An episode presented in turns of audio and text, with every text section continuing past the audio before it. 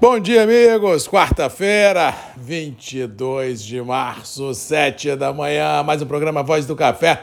Começando direto de Vitória, Espírito Santo, para todo o Brasil. Tempo aberto, temperaturas elevadas. Ontem foi mais um dia de um calor muito forte aqui na Grande Vitória. Não há previsão em todo o sudeste do Brasil, nem sul do Brasil, nem sudoeste baiano, nem sul da Bahia de chuva. Ou seja, a chuva está mais focada no norte, noroeste, uh, centro-oeste do país.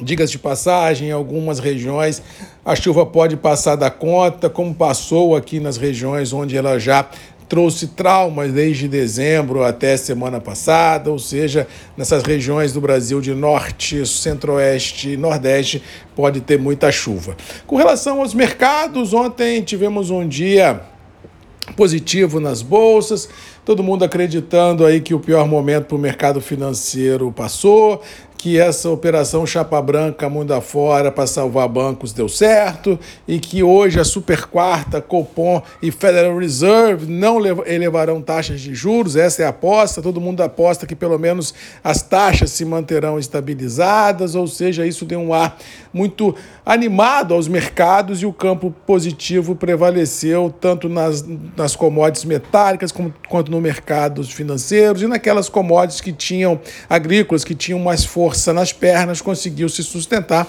como é o caso do nosso café, tanto em Nova York quanto em Londres, já que janelas de oportunidade tinham sido abertas eh, em passado recente em função das baixas desproporcionais que foram vistas. Mas vale observação que, de forma macro, independente da volatilidade, o mercado está consolidado, está respeitando piso e teto, ou seja, não houve assim nenhum grande fato novo contundente no mercado que tivesse forças para romper as atuais amarras, seja na alta ou na baixa, ou seja, o mais do mesmo prevalece e esse dólar também orbitando 5,20, um pouco mais, um pouco menos, deixa os níveis internos do café firmes nos atuais patamares, mas diga de passagem, a liquidez envolvida na rotina cafeira é muito curta, todo mundo aí embaixo da mesa esperando uma recomposição de preços ou esperando o mercado de clima daqui mais 60, 70, 90 dias, quem tinha que vender já vendeu, quem não vendeu vai pagar para ver.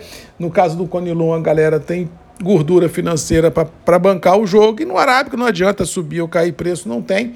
Realmente estamos entrando uma safra produtiva com estoques muito baixos no interior, muito baixos na mão também da, da iniciativa privada. Ou seja, a gente entra uma safra produtiva, como eu sempre falo aqui, com muitas perguntas e poucas respostas, mas com uma sensação clara que os estoques parados, principalmente do Arábica, na maior origem produtora de café do mundo, que é o Brasil, são assim medíocres. Ou seja, realmente a gente tem um desafio de abastecimento pela frente posto na mesa e que dificilmente validará qualquer depreciação nos níveis de preços praticados. Muito pelo contrário, eu acho que o mercado mostra firmeza, mostra sustentação nas próprias pernas e dependendo das oscilações de bolsa e dólar, não descarto para 23 melhoras nas bases praticadas. Não valido nem aposto nem comundo da ideia de que bolsas e preços internos desenharão uma curva de baixa no decorrer de 23, porque as imprevisibilidades climáticas mundo afora, incluindo no Brasil, geram imprevisibilidade produtiva com estoques nada confortáveis em lugar nenhum do planeta. Os estoques que nós temos parado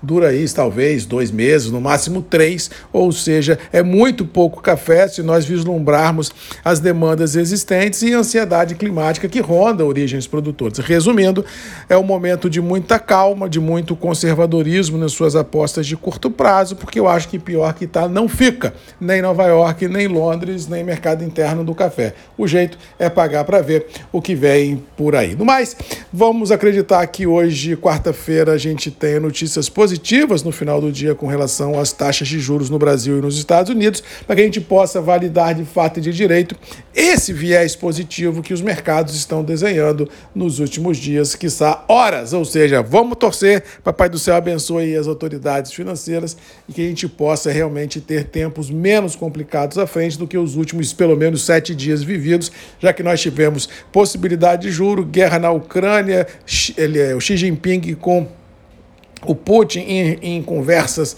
ah, na Rússia, ou seja, tivemos uma salada de variáveis, de fatores que realmente estressaram o mercado, mas ao que parece todo mundo está precificando isso e tocando o barco para frente. Sucesso a todos, boa quarta-feira, que Deus nos abençoe e até amanhã às sete comigo aqui, Grupos e Redes MM, ponto de encontro de todos nós. Beijo, abraço e até amanhã.